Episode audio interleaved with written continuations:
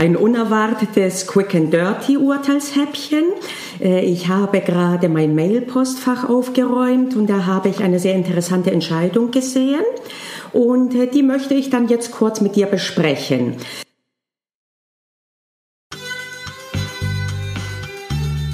Hallo und herzlich willkommen bei Jura-Examen Stressfrei, dem Podcast, der dir Anregungen gibt, du ahnst es, wie du stressfrei durchs Examen gehen kannst. Ich bin Panayota, ehemalige Professorin und Prüferin, Autorin, Examenscoach und Hinterfragerin aus Leidenschaft. Packen es an! Äh, übermorgen äh, übrigens kriegst du noch eine reguläre Podcast-Folge.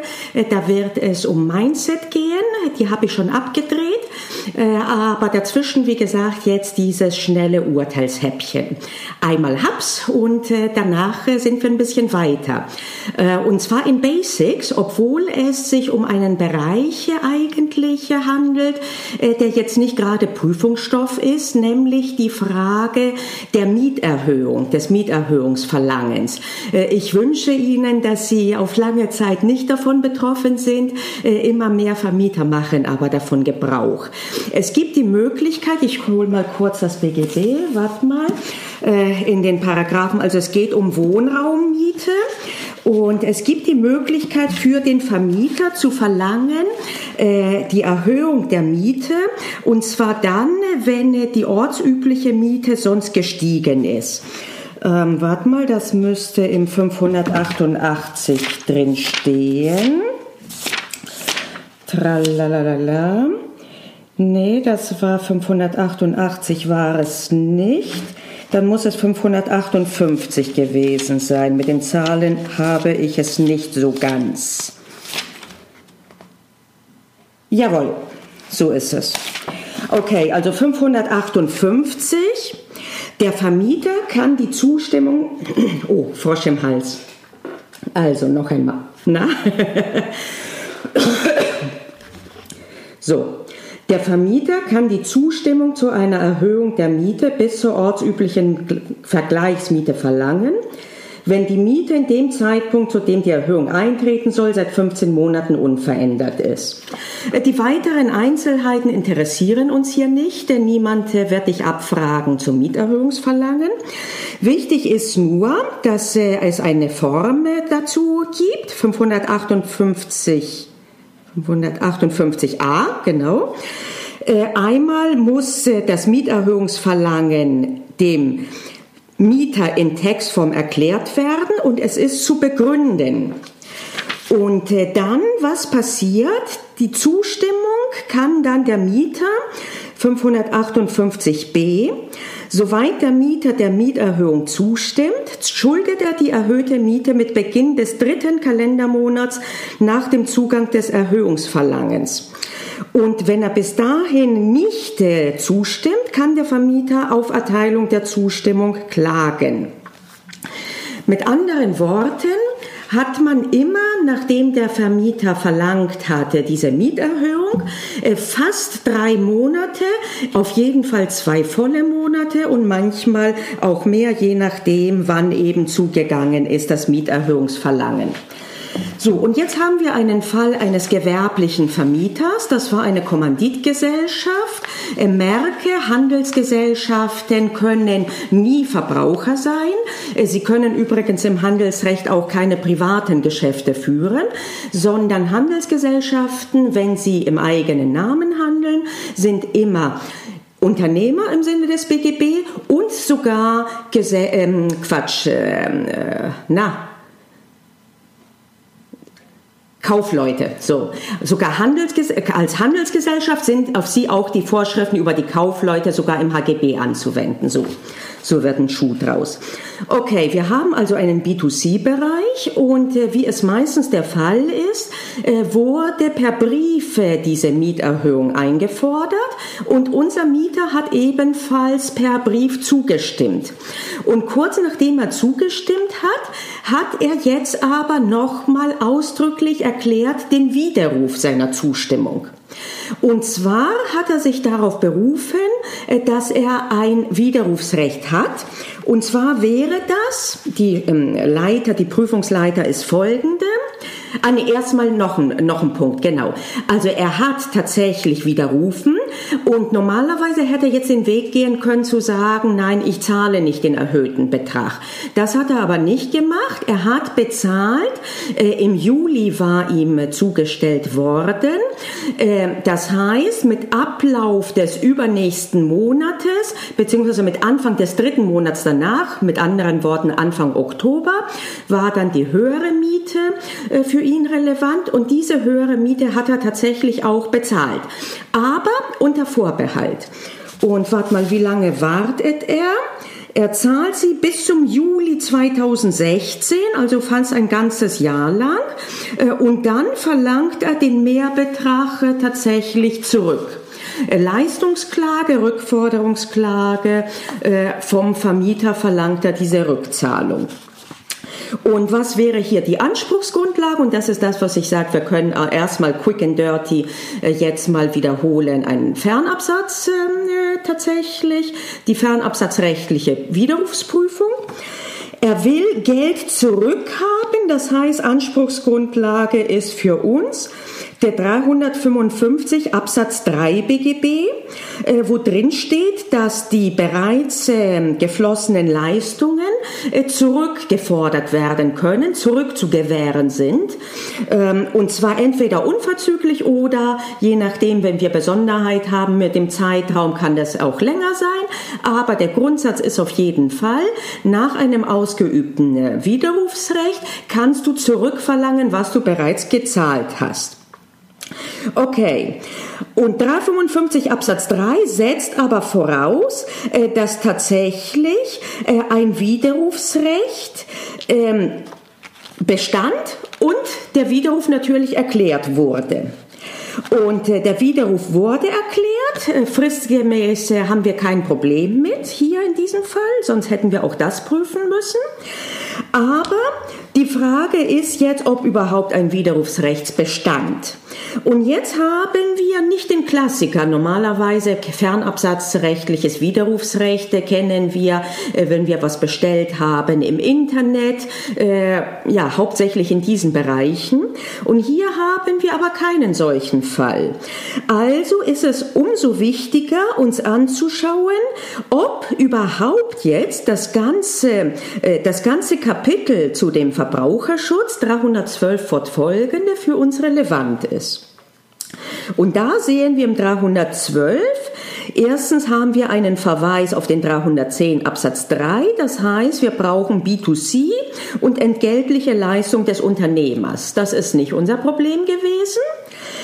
Und äh, Absatz 4 jetzt vom 312, auf Verträge über die Vermietung von Wohnraum, aha, sind von den Vorschriften nur die in Absatz 3 Nummer 1 bis 7 genannten Bestimmungen anzuwenden. Also von den relevanten Vorschriften, die sonst bei Verbrauchergeschäften gelten, hier nur die Nummer 1 bis 7 des Absatzes 3 von 312. So, und 312 hat im Absatz 3 erstens die Nummer 1, was ist anwendbar? Die Definition der außerhalb von Geschäftsraum geschlossenen Verträge und der Fernabsatzverträge. Das heißt, wir brauchen überhaupt einen Vertrag, der in dieser Situation zustande gekommen ist. Entweder als außerhalb von Geschäftsraum geschlossener Vertrag oder als Fernabsatzvertrag. Und die Nummer 7 ist auch anwendbar, also der 312g über das Widerrufsrecht. Okay, sollte also tatsächlich haben wir hier einen Vertrag über die Vermietung von Wohnraum grundsätzlich. Und damit ist anwend, sollte es einer sein, außerhalb von Geschäftsräumen geschlossener oder ein Fernabsatzvertrag, dann ist unter, unter anderem auch ein Widerrufsrecht gegeben. Mit der Folge, dass 355 Absatz 3, falls bereits gezahlt wurde, zurückgefordert werden kann, so wie unser Mieter das jetzt tatsächlich verlangt. Ja, und jetzt äh, stehen wir da und denken, wo ist denn das Problem? Und äh, das Problem ist darin, dass äh, die, also erstens, ich hatte vorhin schon gesagt, hier, das sieht doch etwas anders aus als der klassische Bereich des Fernabsatzes. Und auch sehen, das sehen wir daran, dass wir in Absatz 4 einen Verweis haben beim ähm, Wohnraummietvertrag. Äh, das heißt, äh, dass das nicht das Natürlichste auf aller Welt ist, dass wir hier Widerrufsrechte haben. Und wenn das nicht so ist, dass jetzt auch nicht zwingend für sämtliche Rechtsstreitigkeiten, die betreffen einen Wohnraummietvertrag tatsächlich auch ein Widerrufsrecht, das passende, äh, die passende Vorschrift ist. Und hier hat sich also das äh, Gericht ganz gezielt angeschaut, worum geht es hier? Geht es um den Abschluss des Vertrages? Dann hätte es gar kein Problem tatsächlich, äh, das Widerrufsrecht anzuwenden. Tatsächlich haben wir eine vergleichbare Entscheidung im Bereich des äh, außer von, außerhalb von Geschäftsräumen geschlossenen Vertrages. Äh, und da wurde ein Widerrufsrecht angenommen und diese Rechtsprechung, da weist das Gericht sogar ausdrücklich darauf hin, dass diese Rechtsprechung unberührt bleibt. Aber hier haben wir eben nicht den Fall des Abschlusses eines Vertrages, sondern den Fall eines Mieterhöhungsverlangens. Und jetzt hat sich das Gericht also damit zu befassen, inwiefern auch spezifisch für das Mieterhöhungsverlangen dieser Verweis auf die Vorschriften des Verbraucherschutzes äh, relevant ist und gilt. Und oder ob nicht eventuell dieser 312 Absatz 4, der sagt, für Wohnraumverträge gilt grundsätzlich ein Fernabsatz, ähm, ein Fernabsatz vertragliche, ein, äh, ein fernabsatzrechtliches, so, ein fernabsatzrechtliches Widerrufsrecht, ob für diese äh, Konstellation, ob diese Vorschrift nicht teleologisch einzuschränken ist. Und äh, dafür muss, müssen wir erkennen, Worum geht es denn? Was ist das Normtelos? Was ist der Sinn und Zweck des fernabsatzrechtlichen Widerrufsrechts? Und brauchen wir diesen, diese Zweckrichtung auch in Fällen eines Mieterhöhungsverlangens? So, was ist der Sinn und Zweck des Widerrufsrechts beim Fernabsatzvertrag? Es soll verhindert werden, dass der Verkäufer äh, dass der Käufer auf einer Sache sitzen bleibt, auf gut Deutsch, äh, also quasi unter Druck steht, sie dann zu behalten. Und insbesondere soll ausgeglichen werden sein Informationsdefizit. Er hat den Gegenstand äh, nicht in der Hand äh, haben können vorher, nicht überprüfen können, nicht gucken können, ob die Farbe gefällt, äh, ob tatsächlich die Jacke gut sitzt. Und dieses Informationsdefizit bezüglich der Vertragsleistung, das soll ausgeglichen werden. Ist das auch relevant für das Mieterhöhungsverlangen? Jetzt gehen wir noch mal kurz zu dem 558a und b und erinnern uns an zwei Dinge. Erstens, der Vermieter muss sein Verlangen begründen dem Mieter. Das heißt, die Infos, die der Mieter braucht, die hat er tatsächlich von Anfang an. Anders als wenn ich mir sage, ich weiß jetzt nicht wirklich, ob mir die Schuhe passen oder nicht, weiß ich hier genau, worum es geht und auf welcher Grundlage tatsächlich der Vermieter verlangt die Mieterhöhung. Zweitens, von Haus aus wegen 558b hat der Mieter immer mindestens zwei volle Monate Zeit. Und mal oft, je nachdem, wenn am Anfang des Monats tatsächlich ihm zugegangen wurde, das Mieterhöhungsverlangen, eventuell sogar fast drei. Also immer mindestens zwei Monate Bedenkzeit und nicht nur Bedenkzeit, sondern auch selbst wenn er zustimmt, beginnt tatsächlich äh, das, ähm, äh, die Zahlungsfrist des erhöhten ähm, ja, die Verpflichtung zur erhöhten Mietpreiszahlung erst zum Anbeginn des dritten Kalendermonats. Und aus diesen Gründen sagt das Gericht zu Recht, äh, dass wir hier in dieser konkreten Situation eben keinen Bedarf haben für nochmal einen zusätzlichen Schutz über ein äh, fernabsatzrechtliches äh, Widerrufsrecht, äh, weil tatsächlich äh, diese Situation äh, Druck plus ähm, Informationsdefizit nicht existiert. Und das halte ich tatsächlich für richtig. Gut. Warum habe ich jetzt die Entscheidung aufgegriffen und zwar auch so spontan? Eigentlich wollte ich spazieren gehen, aber das hat noch Zeit. Was behältst du? Du musst wirklich nicht behalten, worum es geht beim Mieterhöhungsverlangen.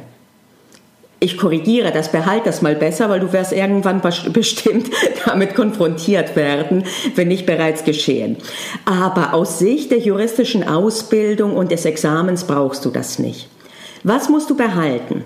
Du musst behalten, dass in den Bereichen, die nicht die Klassiker sind, insbesondere Waren und Dienstleistungen bestellen, da wo ein Verweis besteht, du dir immer genau anschauen musst, worum es genau konkret geht.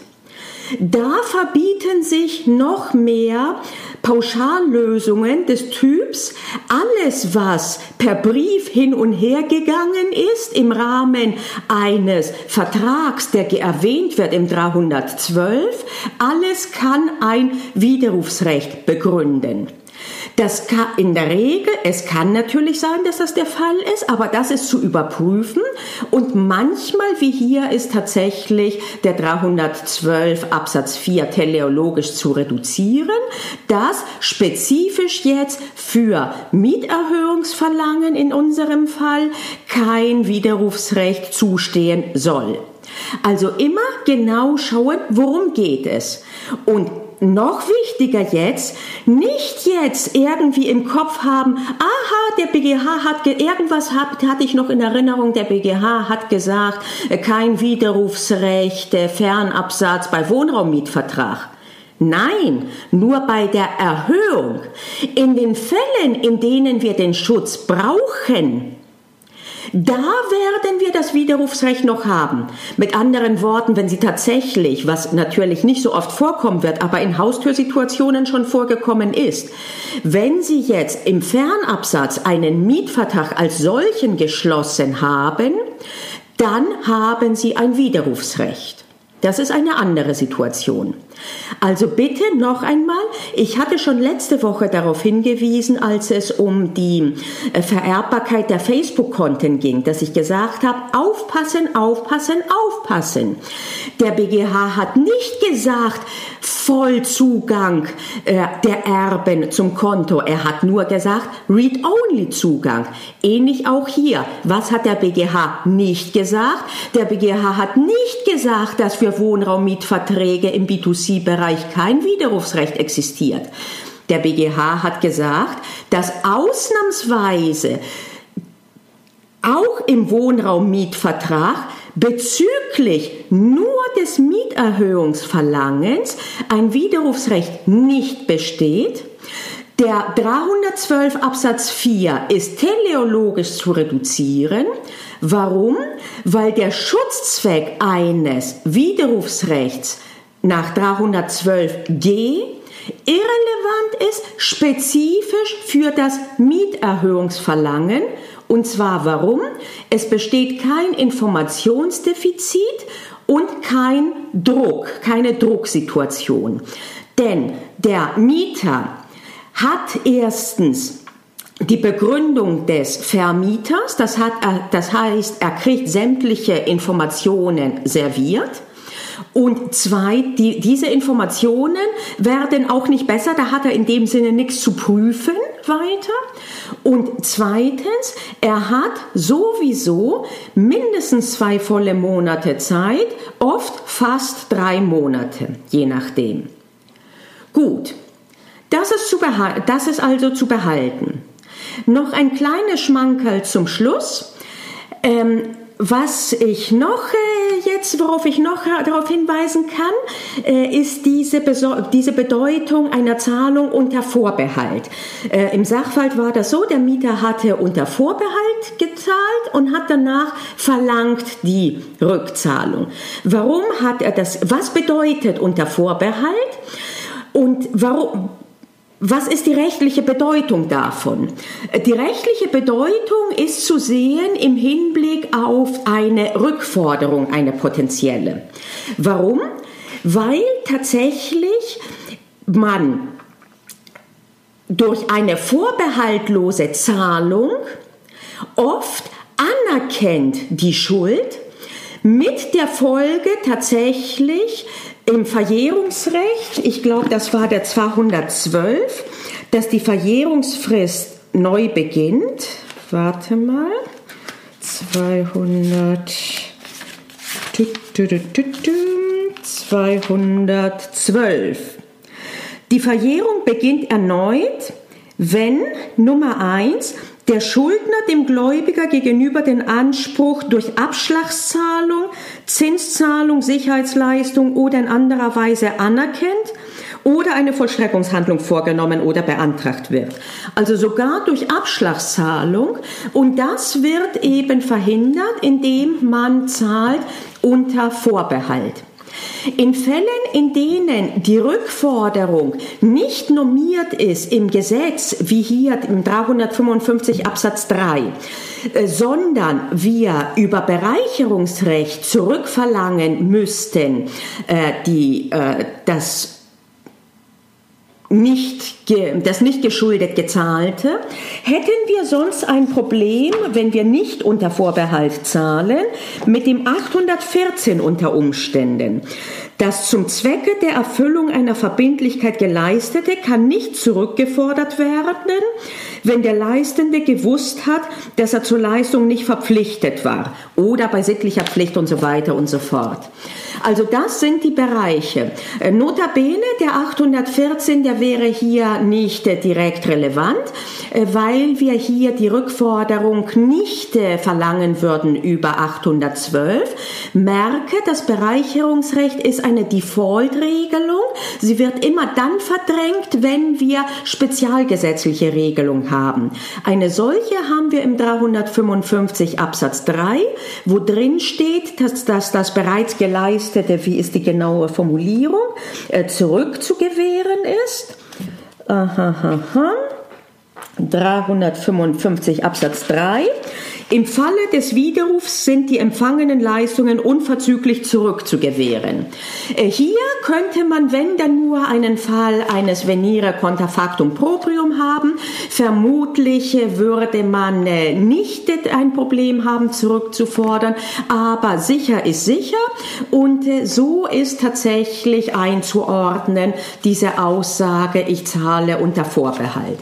Ansonsten soll eine solche Zahlung durchaus erfüllungsfähig Auswirkung haben. Äh, äh, und äh, warum? Das, sonst würden ja tatsächlich, äh, würde irgendwann Verzug einsetzen äh, und das ist misslich, nicht nur bezüglich der Verzugszinsen, Zinsen, äh, sondern auch bezüglich der Überlager, der Gefahr, Überla der Gefahr Verlagerung. So. Gut. Also das nochmal zum Schluss. Du siehst, es gibt kaum eine Entscheidung, von der, auch wenn die vermeintlich sehr speziell ist und ein, nur einen sehr schmalen Anwendungskorridor hat, gibt es wenig Entscheidungen, die man nicht zum Anlass nehmen könnte und auch sollte in der Ausbildung, etwas weiter auszuholen äh, und tatsächlich auch einmal eine kurze Wiederholung vorzunehmen. Und genau dazu würde ich dir raten, äh, dass du dir einmal anschaust, erstmal äh, stell vielleicht sicher, äh, bist du in der Lage, sauber zu prüfen, so diese Reihenfolge, das ist ja mittlerweile äh, das Gesetz äh, wirklich sehr kompliziert mit dem Hin- und Herhüpfen geworden. Prüf mal das, kannst du das? Prüfst du das äh, sauber, Stück für Stück? Ähm, und zweitens, äh, guck dir nochmal an äh, tatsächlich den Schutzzweck des äh, Fernabsatzes, wo du mal dabei bist. Guck dir nochmal an auch den Schutzzweck der außerhalb von Geschäftsräumen Situation und repetier nochmal in deinem Kopf halt, was das bedeutet und wie es einzuordnen ist mit dem Zahlen unter Vorbehalt, was es bedeutet, warum man es macht, äh, was passieren könnte, wenn man es nicht tut. Und viertens, führ dir nochmal tatsächlich vor Augen äh, die Situation, äh, dass eben Bereicherungsrecht äh, dann gar nicht erwähnt wird, wenn wir eine spezielle Regelung haben, wie hier den 355 Absatz 3, dass die empfangenen Leistungen zurückzugewähren sind. Das heißt, wir verlangen gar nicht nach Bereicherungsrechte zurück, sondern über den 355. Das bedeutet aber, dass auch die übrigen Vorschriften des Bereicherungsrechts hier fehl am Platz wären, so auch der 814. Heißt das, dass eine Zahlung in Kenntnis der Nichtschuld hier völlig irrelevant wäre? Nein, nicht automatisch. Wir müssten sie nur anders aufziehen. Und da tendenziell das Verbraucherschutzrecht äh, ja gerade dazu da ist, per Definition den Verbraucher stärker zu schützen, äh, werden da die Hürden auch vermutlich sehr viel höher sein. Äh, und ähm, aus diesem Grunde äh, war vermutlich es gar nicht erforderlich gewesen zu sagen, ich zahle unter Vorbehalt. Geschadet hat's auf jeden Fall nicht. Gut. Das war der heutige Einwurf. Ich hoffe, du hast äh, da was mitnehmen können. Und ähm, ich würde sagen, dann äh, wünsche ich dir noch einen schönen Abend und ein paar Anreize, was du jetzt noch mal dir anschauen kannst, habe ich dir gegeben. Und äh, wie gesagt, äh, ich habe schon abgedreht äh, und übermorgen wird dann hochgeladen eine ähm, Podcast-Folge, die eben nicht mit einem konkreten Urteil zu tun haben wird, sondern mit der aus meiner Sicht wichtigsten Veränderung im Mindset, wo ich mir sage, wenn ich nur eine Sache ändern könnte, tatsächlich an dem, wie ich mich definiere und äh, woran ich Erfolg oder Misserfolg messe, äh, dann ist das genau diese. Das bedeutet, dass wir uns spätestens übermorgen dann hören. Wer weiß, vielleicht sehe ich auch noch mal morgen spontan eine Entscheidung, äh, dass wir ein schnelles Häppchen mal, äh, ein schnelles Häppchen hapsen. Und äh, wenn nicht, wie gesagt, spätestens bis Mittwoch. Also dann, ich bedanke mich bei dir und bis bald. Tschüss.